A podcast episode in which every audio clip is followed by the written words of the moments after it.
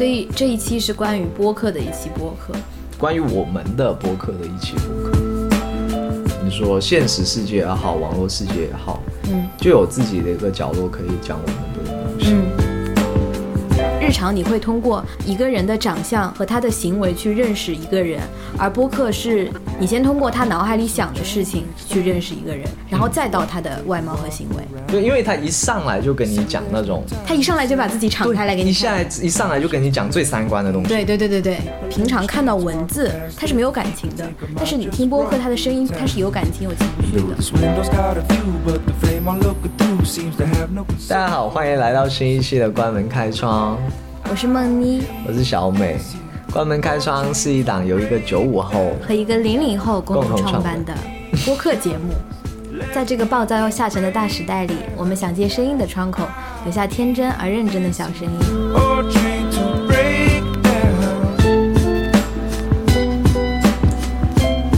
这个氛围会让我们开头过得不是很顺吗？你觉得有点，有点，？OK，这是嗯我们第一期线下录制的节目。。对对对，然后呃，就在刚刚嗯，小美和梦妮是第一次在线下碰面。对，就是之前都是一直在线呃线上录的嘛。对，嗯，所以是呃我们在面基之后的没有太长时间，然后就立了一个麦克风，对然后就开始录这一期。，对对，嗯，我们想要这这样的方式来记录一下，就是我们的第一次见面，的那一种尴尴尬，还有情啊、还有一些很奇妙的感觉。对对，对，那种奇妙也奇妙到，我现在其实挺难形容，有一种很奇妙的化学反应了。对，就是一种很奇怪的陌生，嗯但又夹杂着很多很熟悉的感觉。，对对对尤其是我们习惯了那一种呃线上的对那种很熟悉的感觉之后，然后一下子你见到了这个人，反而有一种说不出来的一种距离啊。然后这一期节目是嗯，我从北京跑来上海，对对对然后今天刚好有那个 Parfest China 的那个对会，开心。是，所以我们现在是有一个小的面积现场，等一下还会有一个大型的，面积现场，到时候不知道有多尴尬呢。对，我就把我们俩之间的尴尬放大一百倍，是，我们就先把这个话先说出来，嗯对，大家到时候就不知道怎么样。对，没有关系，因为如果我们去参加完了之后，我们在上面跟没嘿嘻嘻哈哈，然后回来之后说说那一种现场的尴尬，好像有点不太好。嗯，是啦是啦，对，但是我们先把尴尬这尴尬这个话先放在前面。有一些小期待，但是有一点就不知道怎么样那种。对，期待是都有的，其实会觉得他们是一群很棒的人，嗯嗯，对但是又会觉得很尴尬。对，大家都只敲字而已，对，然后一起哈哈哈哈哈，但是嗯嗯嗯，也没有一那个线下。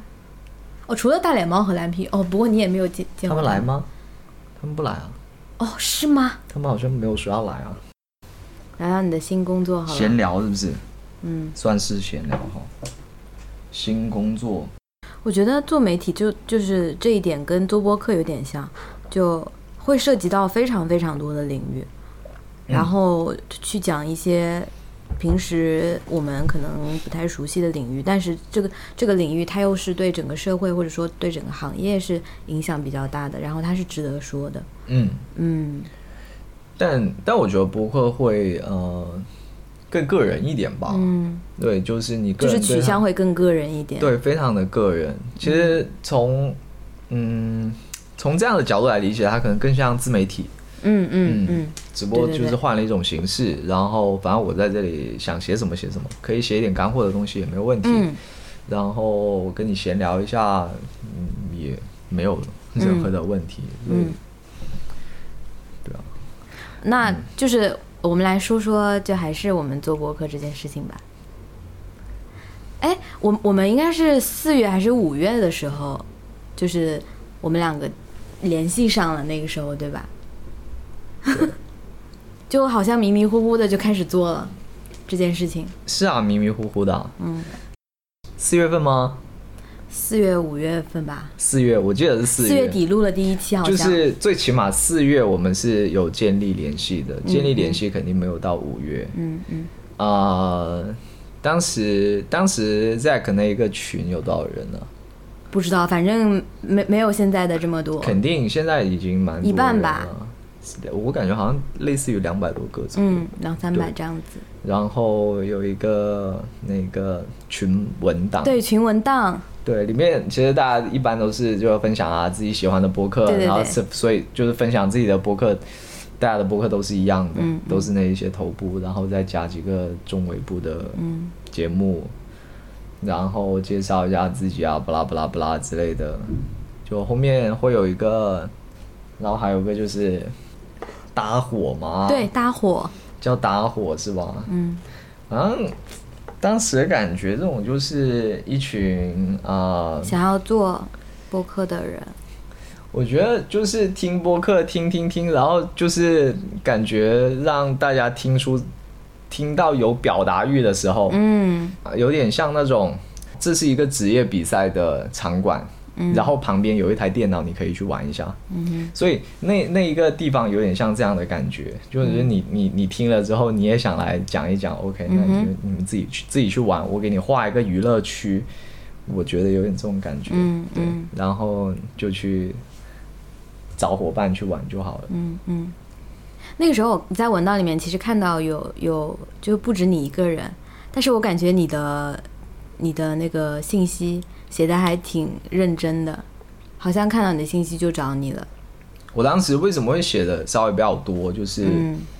嗯，我其实是完全按照我的逻辑在写的，就是当下会有个，就是有一个想法，就是啪冲进你的脑袋里面，嗯嗯嗯。然后就是，哎，我觉得好像这样还行，但其实我说我我想的有多清楚吗？没有，也没有。但是我就是想在那里跟你说，跟就是跟所有看到这个文档的人说，嗯。我现在有个模糊的想法，我知道它很模糊，但是我把这个模糊的感觉给你写出来，我也不能算想清楚，我好像脑袋里面是会有就是先呃排除掉了一些想法，嗯，所以我就把剩下的写在那里，对，嗯，然后？然后这件事情就这样就这样开始了。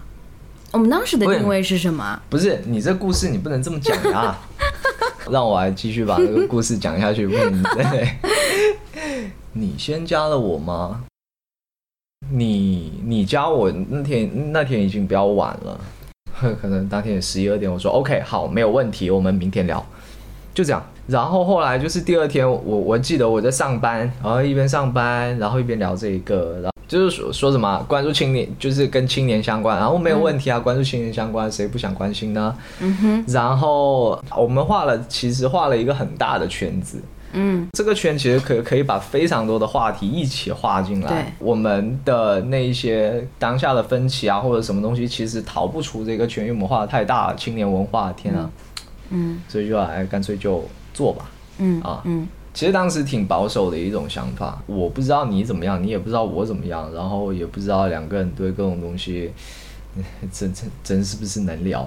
刚开始就是这样，对吧、嗯，就这样开始了。对啊，然后不就找选题嘛？我记得我当时做播客的欲望就是非常强烈。疫情期间，然后播客产量也挺多的，出了很多很多的那种新节目。那个时候感觉表达欲到了一个非常高涨的一个点，所以那个时候做播客，呃，好像是从确定要做播客，然后到开始做，这中间的时间就并没有很长。我记得好像是一个说做就做的一个感觉。对，嗯就是开始的其实很草率，就没有什么策划。对对对，但我觉得是这样的，嗯就是走一步看一步嘛。就是因为我们其实没有能力去策划。嗯，就我后来自己总结是，我们其实根本没有能力，就是说啊、我们要出什么样的一个内容，然后定位，定位我们就是打了一个很大的靶子。嗯哼对，嗯，嗯我们大概能说出我们不要做什么样的内容。嗯对，其实我们有拉一些其他的节目，就是嗯就是突然就丢就听了一个节目，然后就丢丢进微信里面说，OK，看这个，这个我们不要做。然后呃，应该有小小几档节目吧，我们就是听了之后就是说，OK，这个问题我们需要避免一下，我们不可以这样做。对，所以只能很模糊的这样去概括。嗯，当时就我还记得我们第一次录录女性议题的那一个是性侵那一个话题的时候，录了两遍吧，有两三遍。两遍嘛，嗯，第一次录就感觉哇头都要晕了。那时候我们俩其实是有一些提纲的，好细的提纲，嗯，细到就是呃在念稿。因为那个时候很怕，很怕自己没有东西可以说。其实是这样，就是呃，有我会有一种患得患失的感觉。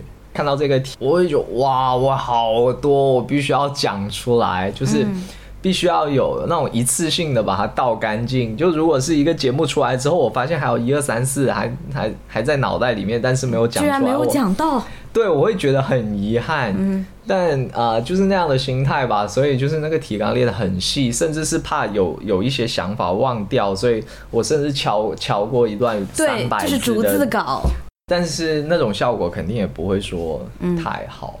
哇，我们录了两次，两次都是两个多小时，对，对，脑子都就是那个时候录而且是无掉了晚上录，录完之后就感觉我世界都安静，然后又觉得很绝望，因为觉得自己输出的没有那么好。那个时候我还记得我做了一个非常详细的思维导图，就我我们俩当时约定说要按照这个流程来 Q，但是最后的结果是就还挺僵硬的。那个时候，其实非常对啊，非常僵硬啊、因为那个时候两个人也没有很多的就是默默契，毕竟第一次录嘛，有点想就是说一网打尽，把所有东西都都说说到。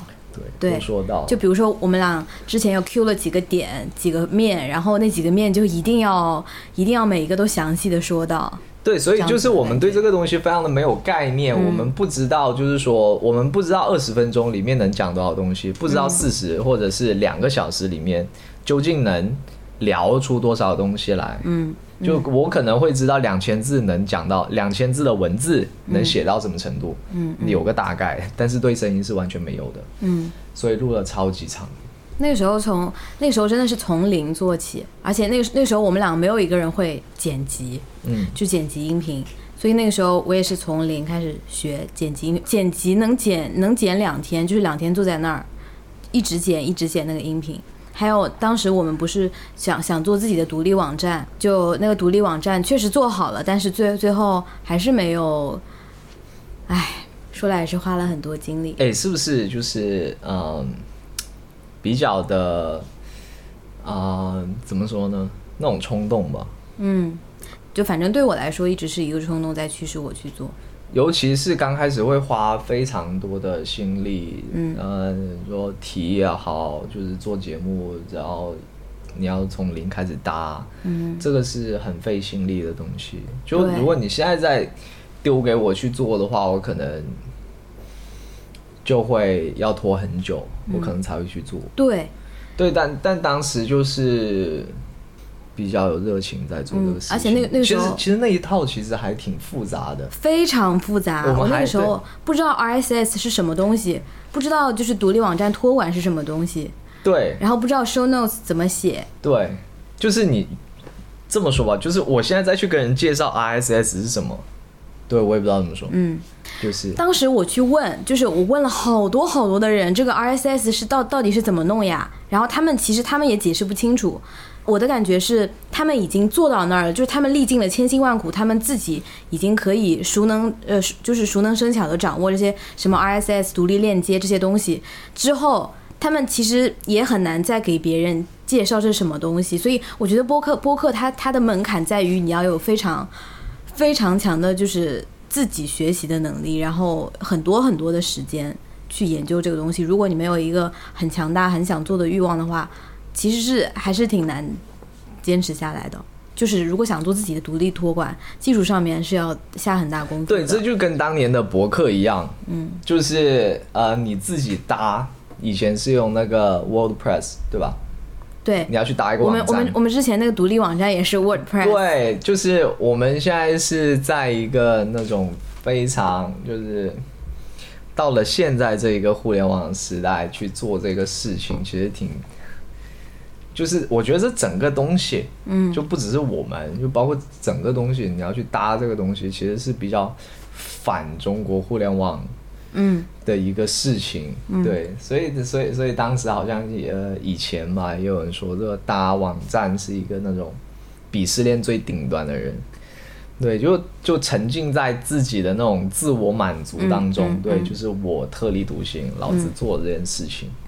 嗯，现在的话可能就是什么喜马拉雅，它可能会给你一个你可以就是上传的这样的一个平台，一体的平台。但我们当时我们两个的想法也是，就我们想做相对独立的一个博客，对，嗯，所以当时才会想去就是搭建网站什么的。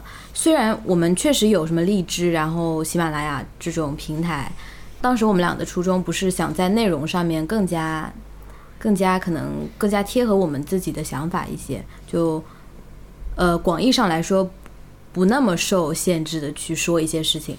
对，其实我觉得这也是就是为什么说它是独立播客这样一个事情吧。嗯，独立在哪里？独立在对，独立就独独立在这里。强，对不对？哇，好危险啊！我们这样子讲你看，就是你不要自我严格。啊，好好好，好的好的好的。嗯、然后第二期是什么？五四吗？第二期是什么？是青年的反叛吗？好像是。哦，是亲密关系。但那个题，哇，那题太好聊了，那个太随性了吧？那那那一期，那一期我觉得是我们的一个怎么说呢？我们俩的一个呃突破口，就是说我们俩那个时候已经比较随便的去聊了。我我们当时嗯不是纯聊天，就其实是有想说的东西的。但是我觉得从那次开始之后，我们两个就是突然可以不那么局限于，比如说 Q 流程这样的行为。啊、对，因为因为呃，觉得你真的能聊起来那种、那种丝滑的感觉，非常好啊、就是你也不纠结怕漏什么东西，或者是一定要输出什么东西，嗯。但你讲着讲着就能讲出那种对吧？你最最最真实的一些感受，而且讲的很流畅，也不会卡壳，也不用念稿，嗯嗯然后有说有笑，对吧？就是这个是应该说大家都会比较喜欢的东西。那怎么讲呢？我觉得每个每个节目其实都是在啊、就是踩坑，嗯然后聊出来，然后听听完之后，就是继续去 review 一下，然后说、OK，这这一期有什么什么什么问题，嗯嗯嗯。嗯，但是有什么不错，有一些我们以前没有想到的，然后就 OK，我们以后保持，因为好像每一期都这样，嗯。对，我记得那一次是我是我第一次跟你说我生活中的问题，然后那个时候其实还没有想说要录节目，那个时候只是只是跟你说啊，我我生活中好像遇到了一些问题，然后来跟你聊。我我发现如果想做比较默契的一些搭档的话，我觉得需要说一些比较敞开心扉的话的。哦、你有没有发现，最后就到后来，我们也聊了很多，就是自己私人的一些事情，默契上面有一些有一些些的建立。我发现，在做播客的时候，就你你是更倾向于更理性的去分析的那一方，对，然后我是那种就是会有很有激情、很有冲劲，但是缺少批判的那一方，那我我觉我倒没有觉得你缺少批判，就我会很乐观。我在聊的过程当中，其实我觉得我有时候是把你往回拉的那嗯，嗯嗯职业的原因嘛。嗯为什么我会比较喜欢去听那种听记者讲博客？嗯有一些边界，它会稍微就是区分的很明显，嗯在讲事情的时候，就是说在哪一些哪一些条件下，在哪一些情况下，嗯。对，所以，嗯，所以有时候我会听一些东西，我会比较出戏的感，比较出戏，就是听着听，我会开始不认同，我整个人就飞掉的那种感觉。嗯就是嗯。如果他是在给一个很大的东西下判断的时候，嗯。对，我会就我会觉得真的吗？嗯嗯你真能下这样判断吗？真的严谨吗？就是我会很痛苦，我会听着非常的痛苦，必然是有的。这什么味道啊？绿豆啊，好好闻啊！是吧？嗯，还不错，是有点娘。我觉得挺好闻的。对，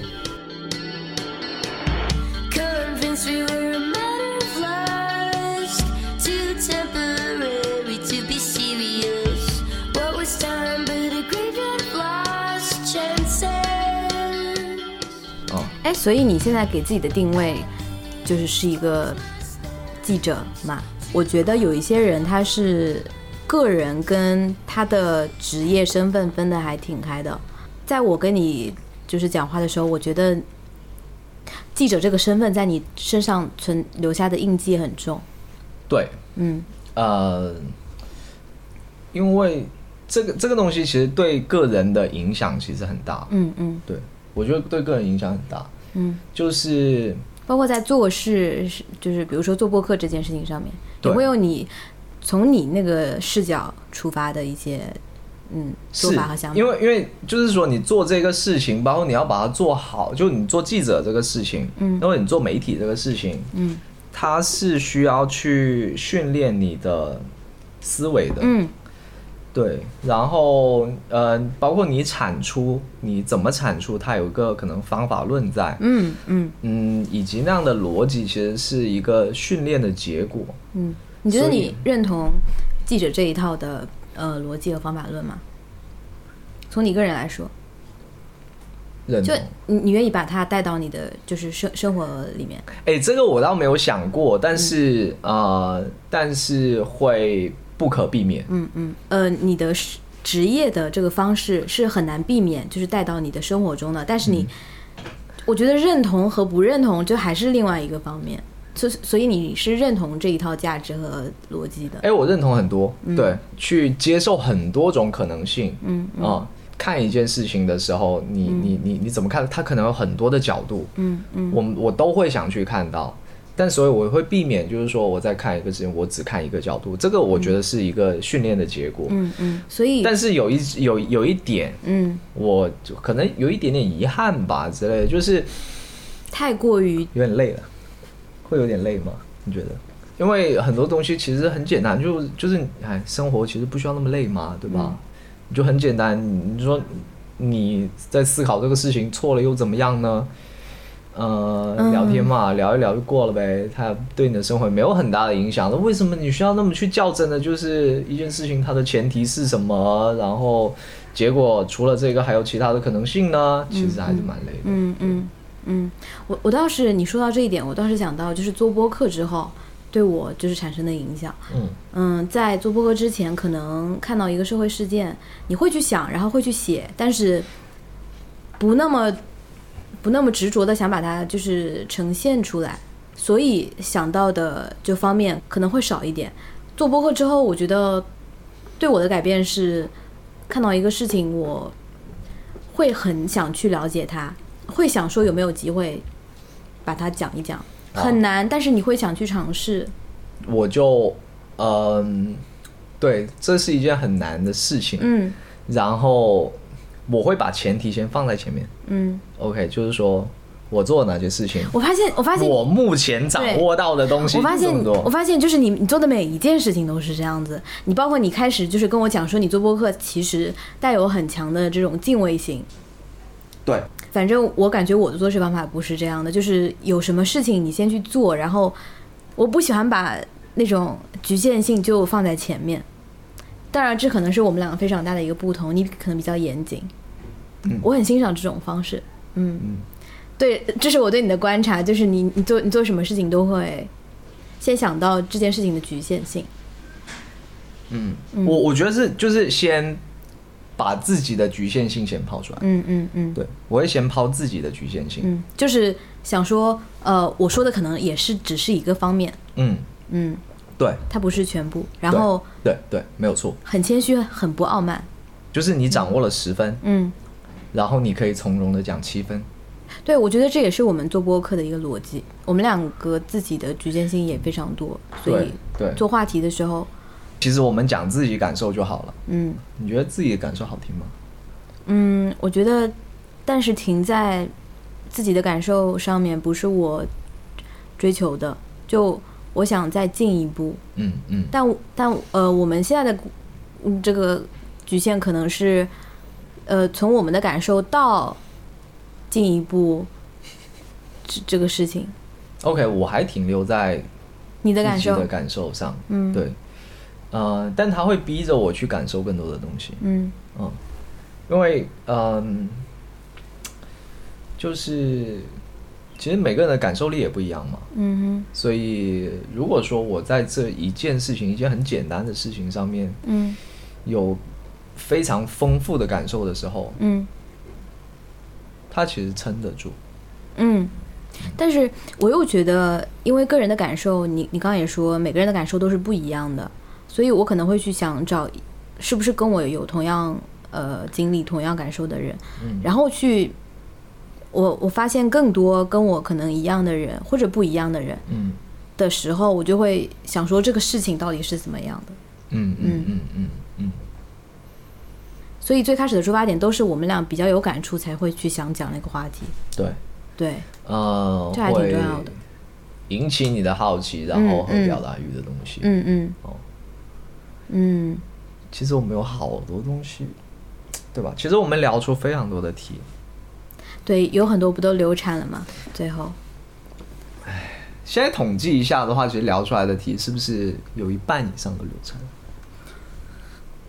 嗯，但是输出一半也很好。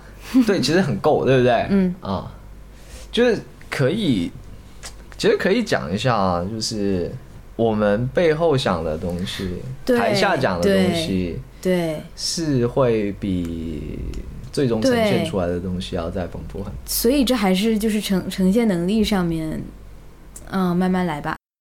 对，但是是一件很自我满足的事情。嗯就你去你去了解这件事情，去满足你好奇心的过程非常爽，嗯嗯，对，那个时候其实是非常爽的。超爽，走路都能笑出来那种。嗯嗯哦，我要做这件事情，但是，就把它做出来。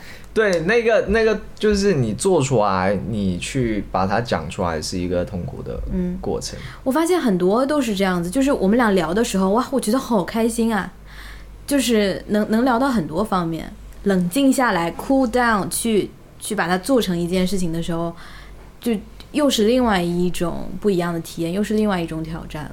对，那你来说说你的感受吧，做了播客这么久，就是我对博客这东西的期待，就是它会给我生活当中带来一些对，对对对。东西。对，我突然想到你一直在说的一个就是平行世界的问题，嗯，它就像像是我们现实生活的一个平行世界，然后在这个世界里面，你可以讲，呃，你想说的东西，然后别人也不认，也不是不认识你，我觉得不认识你就是就它不是关键，嗯，但是它是一个跟现实生活平行的一个乌托邦的一个世界。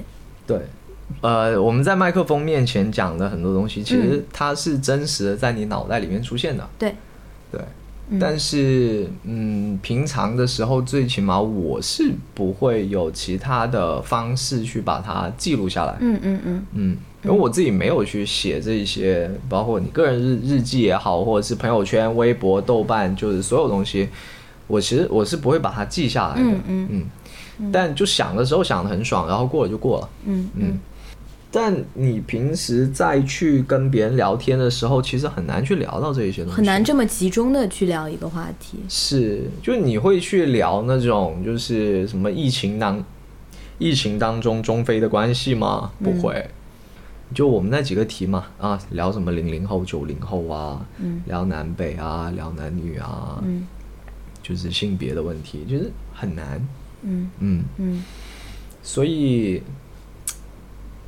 所以做了这个东西之后，就是说它是真实的，但是又跟自己的呃现实的生活跟工作其实是稍微有一点点剥离开的。嗯，对嗯嗯就是我有一些朋友也听了这一些节目，嗯，我可能跟他认识了十多年，他都不觉得你有这么多想法。但是我这些东西，我真的就想不到有任何一个时机来跟他聊。嗯嗯，嗯对嗯就是一个另外的世界。嗯，对他在这一个世界上面看到了，就是嗯，一个还挺赤裸的、很真实的我。嗯嗯嗯，对，在在围绕这是个话题的时候，是。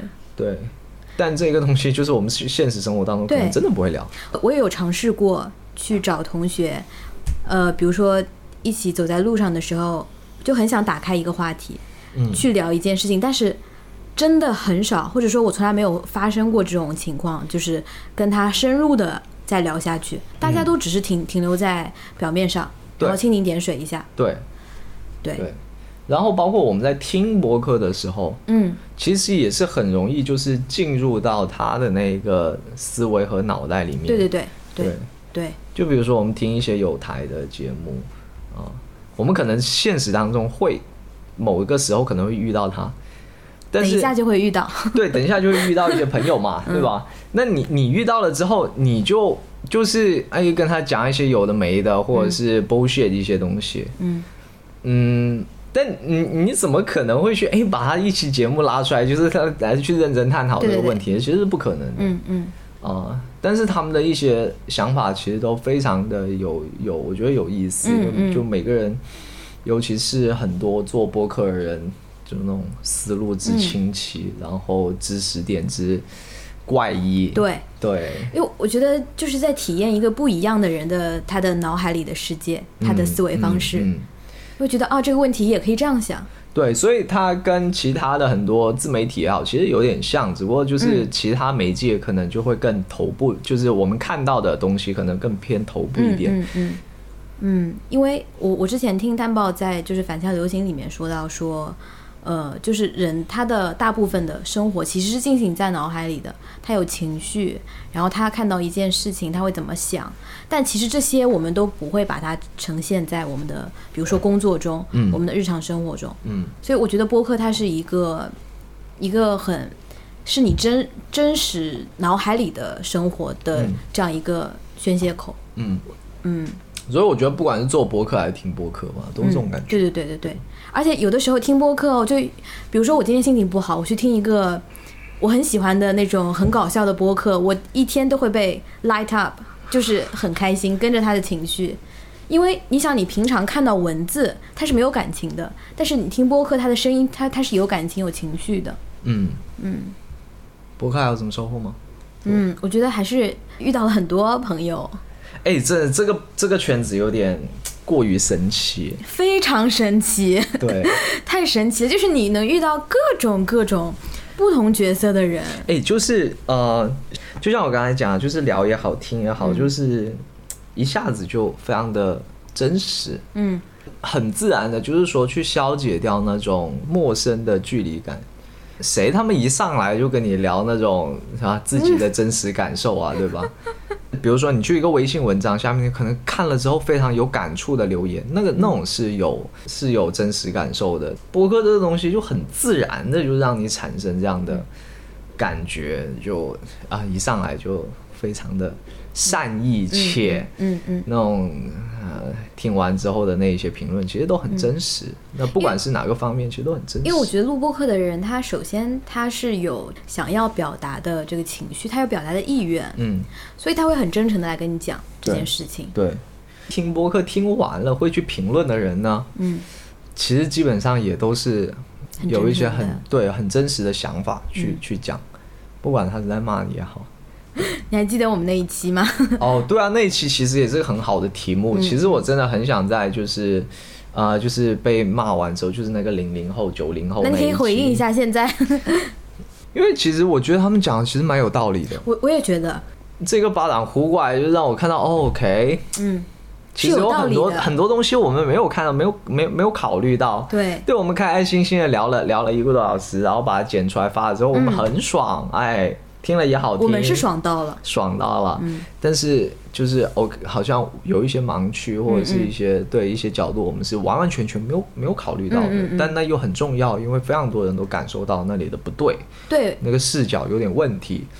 对，我觉得他他不像那种单纯的网暴，就是对你人身攻击之类的，是，他是对你的一种视角上面的一种评判。对，所以我就觉得，就你你可以骂我，但是我觉得骂的很有道理，很好。嗯，对，有有一些是值得去思考一下的。对啊，所以就觉得还挺好的。所以、呃，我其实想开多一期，就是去聊一下这个换一个视角，对，就顺便再自我批判一下，其实都挺好的。嗯，哦，我刚刚说到交朋友这件事情，我们也确实因为做播客，然后认认识了那个很多朋友，包括就是其中一期那跟大脸猫那一期也是交了很多网友，对网友，然后 然后还一起录了一期节目，很偶然，然后那期节目还录的挺好的。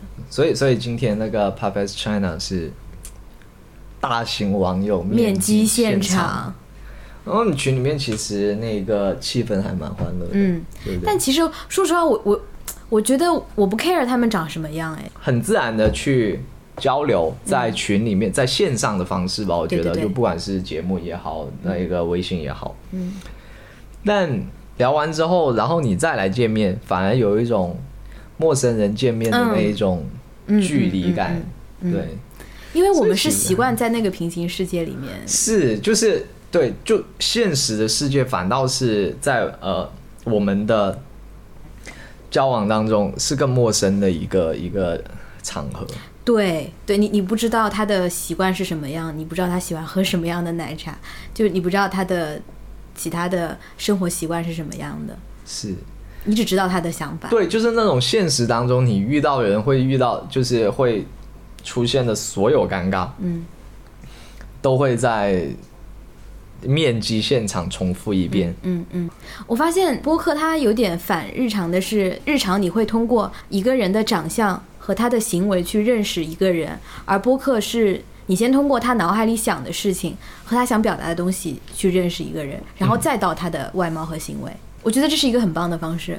对，因为他一上来就跟你讲那种，他一上来就把自己敞开来给你一下来。一上来就跟你讲最三观的东西。对对对对对对，嗯，就是没有其他的，先先也不太跟你讲爱好，就跟你讲三观。嗯。对，嗯。因为聊的东西基本上也就是会带出你的那各各种观点、观点、嗯。观念。对，所以你再根据这一个去认识他的时候，哦，你就觉得就是其他的其实不太重要。就我我觉得我了解他的三观之后，我觉得他外貌啥样，就对我刚刚想问你说，就是你觉得线下两个人聊和完全线上的有什么不一样的感受吗？我倒是觉得线下就是会，呃，我觉得好像会更更能捕捉到一些东西一点。你有什么感受你？捕捉到了什么吗？嗯，一些情绪吧。嗯，嗯，我觉得好像也只有这个了。我没有捕捉到。我我觉得不是，是因为你不是一个善于捕捉情绪的人。我我不太敢去，你知道，我不太敢去捕捉你的情情绪。是是这样，就是因为我觉得我刚刚讲话是那种要嗯沉在自己的脑袋里面，所以这种时候我会很就是做一些很奇怪的事情，对，比如说我会一直转椅子，对对对。对。然后我的那个我的我的我的身体的姿态也是动来动去的，那其实是无意识的。我想问一下，你平常跟别人讲话也是这样吗？聊电话吗？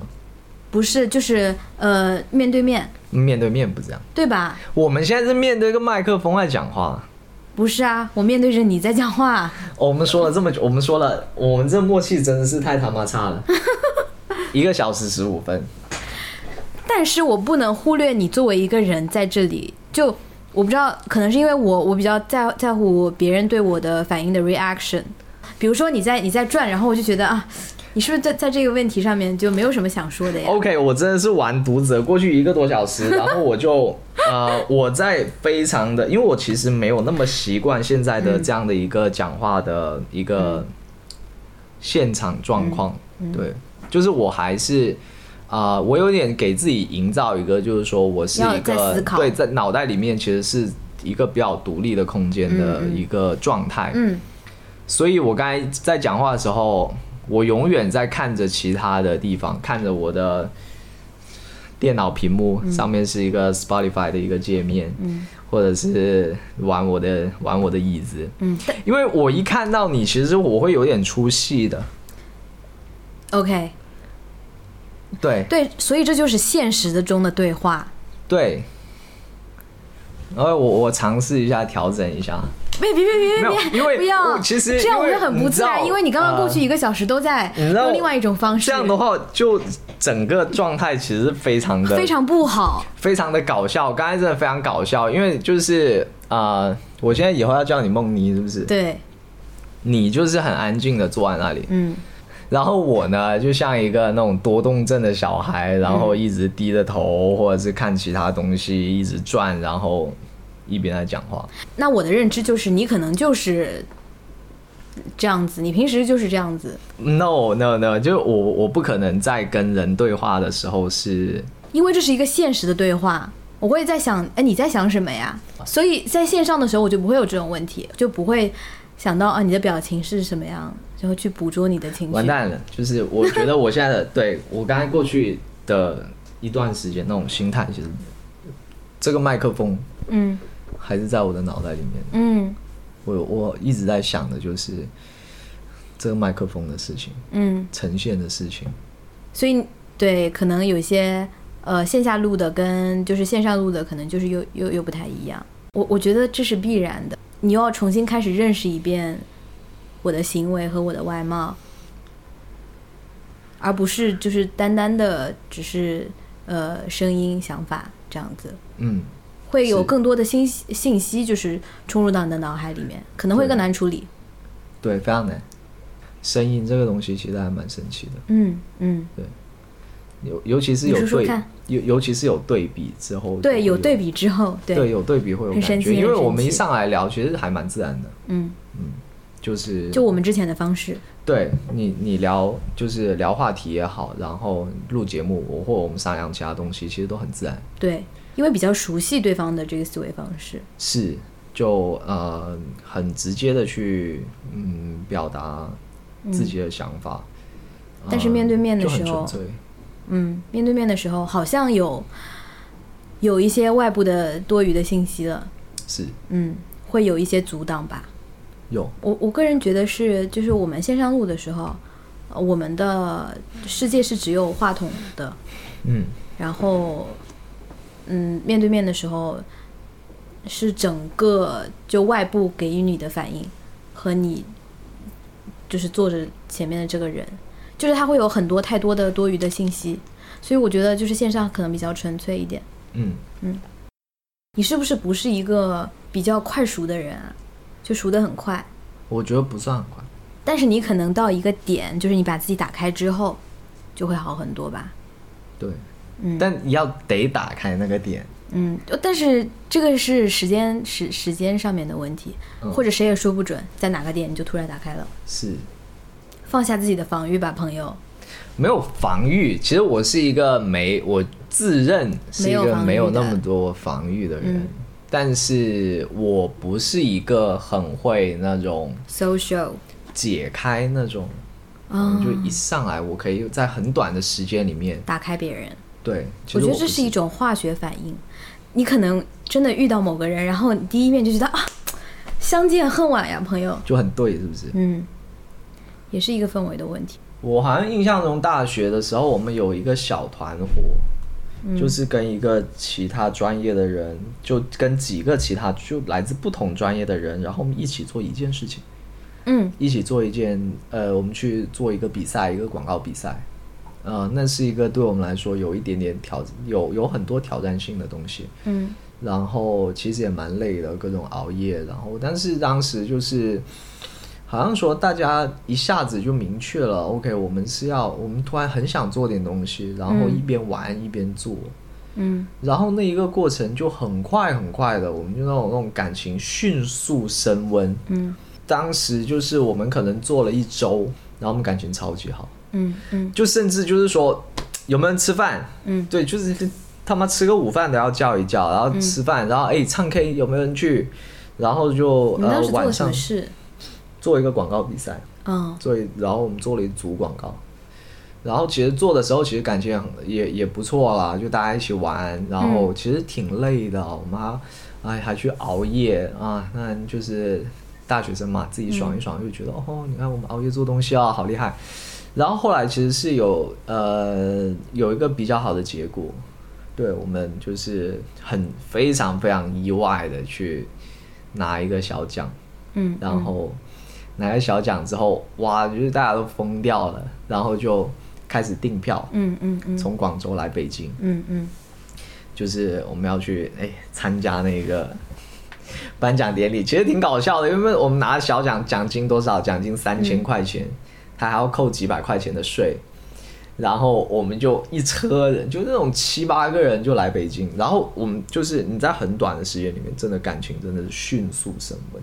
嗯，我觉得就是非常的亲近，非常的没有距离，然后什么东西都可以讲，然后，嗯，就觉得我我是想在这一个团队里面，嗯嗯在这个团伙里面，他们是很好的朋友，嗯我做什么事情我会想跟他们做，嗯，对，我对你你说的这个我也有经历，就是我们之前也是呃一组人是被随机分配的哦，是人是是对，，我们也是，但是很神奇的，我们因为要排一个就是拉拉操，就是我们要自己编动作，然后自己选歌曲去。你笑什么？你是有台湾腔，啊？那边动作，可能是被你带的，可能是被你带的，一起一起编动作，一起呃一起，就是为了一个目标去呃想要去呈现一个比别的组都要好的一个结果。嗯嗯我觉得这是一种就是归属感。嗯嗯，我属于这个团体，而且我要为这个团体做一件事情，然后大家都会想要为这个团体做一件事情，嗯，最后的成果是我们所有人的。过程中大家会升温的很快，我也有这种经历。对，嗯，升温的非常，这个好神奇。嗯是所以这一期是关于播客的一期播客。关于我们的播客的一期播客。好的，嗯 这个边界非边界感非常清晰。对，其实我们之前聊过不少，而且是每一次就是更新了之后，然后就啪，就哇，这个好棒啊！对。就是尤其是我们一期一期一期一期的节目出来了之后，嗯。嗯，因为其实整体的满意度其实是整体是往上走的，嗯。对，包括之前其实对音频这个东西其实非常的陌生，所以当自己去做出来的时候，会远超自己的预想。嗯，就是为什么这个东西它这么好听呢？就是做出来之后非沉常的迷于自己的声音。非常的舒服。嗯其实我很喜欢听我们的片头片尾，是觉得我选的好吗？对，曲就很好，就各种好。因为呃，有时候去去听其他节目的时候，会觉得哦哟，这个音乐不错，对对，会因为这个片头，然后呃爱上这一个歌曲。对，就很舒服，它很舒服，包你怎么你进，然后最后怎么出，嗯。就很好，那个情绪也很对，嗯它能一下子把你那种那种就是跟这个话题的那种感情好像一下子掉出来的感觉，嗯你会觉得很好，那种感受非常很嗯很平顺的感觉。嗯。嗯，我就我在听我们的节目，因为那都是都是你选的，以及是你剪的，嗯，然后我会觉得 Oh my God，就是很全新的感觉，很 fresh。就是对，就是这样的那种很好的感觉是我们的，嗯嗯，我们自己做出来的这种感觉，那我们感觉太棒了。是我们的一个小成果。对，就是那种那种心理满足是非常大的，嗯就嗯不就不用就是说它不需要发出去，对对对，就是我们在呃自己就是 OK 这一期剪完了，我们来听一下，嗯哇那种 你刚刚那个表情 就是舒畅。对就嗯很爽，非常爽。对，其实我觉得无关于你你你让谁听，或者你无关于评论是什么样。我感觉最好的时候是我写完那个 tip log 上面那个 show notes，然后发出去的那一刹那。Oh my god！我是真的爽到了，每一期都是这样子。嗯对，虽然之前就就写 show notes 也很辛苦，然后剪辑也很辛苦，但是就全都无所谓，就是在那一那一刹那就觉得哦，好爽，那种感觉。是，嗯，对，这是这种啊、自己在完成一件事情，然后对。对。包括你现在去听我们之前的，也会有，就也会就是不自然的会笑吧那种感觉。会啊，就非 非常，因为有一些节目其实听了蛮多遍，除了第一期不太听得下去。嗯嗯。呃，然后还有类似于，比如说我们的那个 logo，嗯，对啊，那个 logo 真的是有故事呢。来说说那个 logo 吧。当时哎，关门开窗这个事情，就是这四个字，其实是就是其实你想出来的嘛。我们的备选还有什么我我忘了，忘了。但是我就觉得关门开窗很好。嗯，嗯，我、这个绿豆味是真的好闻。呃，其实想名字不是一个我擅长做的事情，嗯但是、嗯呃，关门开窗我觉得还行，嗯。尤其是就是我感觉这个事情就是说，是需要你带入一点点感情去的，对，所以你知道很多人把我们的 logo 念成开关门窗，开对，其实很难那个很难区分关门开窗、开开门关窗、开窗关门，就让人很迷惑是吗对，就是关和开可以调换，门和窗也可以换，所以其实是一个挺迷惑的。但我觉得先要看我们的呃标签，呃，我们的简介，就是，就我我我们的那个概念是，如果一扇门就是给你关上了，那你就打开窗嘛。好，本节目最大的分歧。已 经不是啊，对，就我的设想是这样的，我知道你的理念是我们把门门关上，然后嗯嗯。呃开我们自己的窗角。对。嗯。对。嗯但 anyway，你可以，anyway，你可以有你的理解，没嗯有关系。我们的节目还可以包容成这样，对，就是包容成那种，就是我们对这个的概念其实是有不同的理解的。仅有的两位主播产生了质的分歧。是，可是我我还是觉得很好这个概念，就关门开说你怎么理解都我都很喜欢。但没有关系啦，反正嗯就是各有各的理解，其实就好。然后是有这样的想法的，嗯嗯。就是为什么就是 slogan 那里，我觉得会有个小世界，嗯。就是是想有一个在这种你说现实世界也好，网络世界也好，嗯。就有自己的一个角落可以讲我们的这种东西。嗯。当时是沉浸在这样的情绪里面来、嗯。来想这一个东西，所以会有这样的一个。我觉得这个 slogan 它很持久，虽然是当时一段时间想出来的，但是后面再想还是觉得很符合我们的整个理念。嗯，嗯，你可以去不断的去完善，就是丰富这个 这一个概念是什么核心主义价值观是吗？不断完善，不断核心主核心主义价值观？你这个。你这 哦，我得 拉出去枪毙！我要把这段剪掉。社会主义核心价值观，对不起。不用，这段还挺好。Oh my god！拉出去枪毙！天哪，对不起，对不起，是我们的思想抱歉抱歉。没有是、啊不是思想觉悟不够高，是我的嘴瓢。嗯，对对我的思想怎么可能在这方面怎么可能有差错呢？对，不能有，这是底线，对吧？嗯。这是我们节目底线底线，这是底线哈，底线。嗯嗯。我们对刚才讲对，但我觉得很喜欢那个 logo，嗯，那你说那个颜色吗？对那个那个配色嗯。让人感觉太舒服。了。就是我在想颜色的时候是呃两个想法吧，我当时。一一边是那种比较的，应该说是一种有质感的感觉，嗯。对，它的 logo 是一种有质感的感觉，这是一方面。然后另一个我可能会想要呃，可以是一种很轻佻的一种感觉。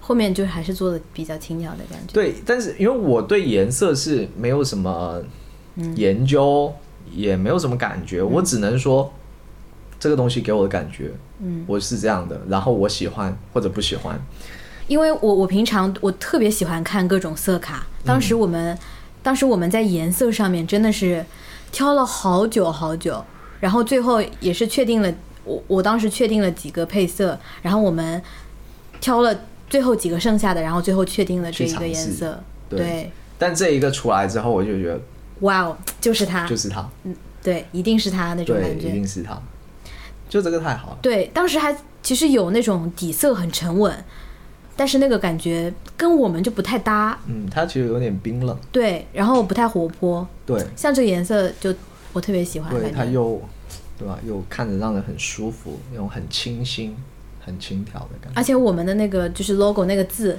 那个窗，对其实是一个打开的窗，对，其实是有点小设计的，对不小？心机的对不对没有看过的可以去看一下，可以去。看一下哈，大家可能都没有注意过。我们可是花了一些心思对和，那个 logo 你只要看到，你就会知道，其实是有一点嗯小心机的。对我现在越想，其实会越喜欢他那种心思，其实没有太复杂。嗯嗯，对，而且这两个就是不管是那个窗的设计还是颜色的设计，都是我们就偶然中就想到，就觉得啊这个好好，就定下来了、嗯嗯嗯。这样子。因为呃，我们看到有一些那种设计能力很强的人，嗯嗯。他们做博客那个啊、logo 就弄得很屌，嗯。但你打开之后，你会觉得我靠超好，反正就是有一种那种很有设计感的一种感觉。嗯。但是当它缩小了之后，就会有一种很复杂，我一下子就是 Get 抓不到。哪里。也是就是我们自己爽到自己的一个点。嗯嗯嗯嗯嗯，就看看上去平平无奇是吗？是，然后其实我们用了一些心思，对，就他那种心思不会让你觉得哦。太用心了。就是哇，好屌！没有这种，就是要让你看一下，哎，还不错哦。嗯还不错对这对，这就是我追求的东西。，对，就是稍微的亮一点，嗯嗯嗯嗯嗯，就偶然觉得哦，OK，给人一点点小惊喜。嗯嗯嗯好像我们都有有这样的感觉，嗯，不追求那种，卓越。对啊，我们不追求卓越。嗯，我们俩期待好像一直没有很极致的。嗯，在博客的事情上面 没有。嗯对我对他的期待就是，如果有人听到就觉得，哎，这个想法还挺好的，嗯嗯这是我很想要的一个效果。嗯我没有，我其实不太想，就是说一个节目就给他那种，我操，这种感觉。我觉得因为是对我们的这个意义不一样，只是一个表达欲的一个出口，一个想稍微做好的一个，会想听到这个东西的人，可以跟我们两个人是会有产生一些交集共鸣。对，假如说我们做的东西过于硬核，过于嗯也不是硬核，而是过于信息点的话，嗯。啊、就是我们个人的东西好像就少了。嗯嗯。我如果他听到，会觉得哎，这个人好像给他一点点惊喜，嗯嗯。然后对内容也好，然后对呃这个声音背后的两个人产生一点点好好奇。对，就非常棒。嗯嗯。我补一个问题吧，嗯，录了一个多小时，然后有什么感觉吗？我觉得跟我的期待是一样的，因为我本来好像也没有太多的要求。嗯，嗯，你呢？我觉得好像少了一点戏剧性。戏剧性，你虽然虽然好像这个？事情发生，其实多多少少有一点戏剧性。嗯因为聊了这么久，然后第一次见面，其实嗯。本身是有点戏剧性，啊，所以好像其实，在播客那个场域里面，在生意那个场域里面，嗯，好像会更有意思一点。对对对对。对，嗯，对。你有没有觉得，就是仿佛在那个世界里面，其实我们是自己有一个人设的，那是啊，对，然后现实中可能会更加具体一点。对对，而是那种更立体的感觉。嗯。这样说吧，就以前就对着麦克风，然后对着一个微信头像在讲话嘛。嗯嗯。那我感觉就是我对你的设想，就或者是我，呃，就是基于这一个头像，嗯。还有这个声音，嗯。好像是你的头像在发出这个声音，而且我很熟悉嗯。这一种模式，或者是嗯，或者有一种很奇怪的一个画面，就是你的头在讲话，嗯，我好像也有这种感觉。对，就是这样了，就是你一个头，那个头呢，那个头的形象就是你那个，比如说你的头像里面的那个嗯头的形象，在那个画面里面只有头，其他部分都缺失的。嗯嗯嗯，嗯，对对对，对。我们之后会更新吗？就会更新啊，当然会更新了。对，之后呢？哎，我的期待倒是就可以有一个计划，然后不像之前那么松散。我们要更职业一点来做这个事情，哇，professional 嘛，不是。而且我们是这样，就是我们明知自己去推一推自己，去把这个东西做出来之后，其实是会快乐的。对对，是会很快乐的。对，嗯，但是我们我们会拖。而且我们知道对方不会 push 自己，哎、对，这种其实是一种，嗯、我们很一致的为自己画了一个舒适区。嗯，对，我觉得是需要一点规则的。嗯嗯嗯，好，那这一期差不多了，就这样。然后我们俩要去我们要去参加我们的 Podfest，年度盛会。哎，真的是播客界一年一度。哦，还会看到梁文道老师，对，嗯，道长，嗯，今天圆梦了哈，圆梦，嗯嗯。而且隔了很久没有来上海。哎，今天今天他跟我说，他说，哦不对，昨天跟我说，说很想就是来上海，是啊，来吧来吧，就是我对上海是一种，呃，我几乎每一次来，只要我在这里待，我就觉得，Oh my god，、嗯这地方太他妈好了。我太喜欢这个城市，太喜欢它了。呃，对，就是那种太他妈喜欢，就是这一种感觉。你在这里会很放松的，就是呃，没有人会 push 你，就是做各种事情，然后大家的之间的距离感也会也会比较好，整个街道都是就安安静静，然后大家是很有那种呃互互相尊重的那种感觉的。对，你在外面会感觉大家还挺有规则的，对，对，所以就会很舒服。建筑啊、街道啊，嗯都非常的好。你在就是你生活在这个里面，你就哇，I'm feeling good 那种感觉。嗯，嗯。就是他给你那种感觉，就是说，你觉得一个好的城市就是这样，或者说一个好的现代城市，嗯。嗯。大家都很 peace，嗯，没有那种陌生的人和陌生的车辆之间的那一种不友好，嗯。所有人都是，呃，好像就按自己的设想在在运行的感觉，就非常好，嗯。嗯对。他不会不会完全不会给你一种破败的感觉，然后它又区别于那种非常那种那种摩登城市的那一种，你会在很多那种古老的巷子里面发现咖啡店。嗯嗯嗯，对，是这样。而且这一个城市能够去有能力去容纳这样的空间，或者包容性非常强。而且是能够支持这一些空间能够活下去。嗯嗯，对，我觉得上海很能接纳不一样的人，嗯，各种各样的人你都能看到。然后他们会去做做着自己的事情，然后有着自己的生活方式，是，没有人会来管你，嗯，会觉得很舒服，在这个环境里面，好像有一种心照不宣的尊重和规则。是，就是啊、呃能感觉到，就我现在只能去跟北京比，嗯。呃，跟广州的话又是另一种比较，所以跟北京比的话，我会觉得这里其实是至少街上的人，我会感觉大家是你能看到有更有自己生活的，或者是有更有自己想法的。尽管说可能每个人其实也都很忙，但是是有自己的一个空间在。哦，来吧来吧，以后再看吧。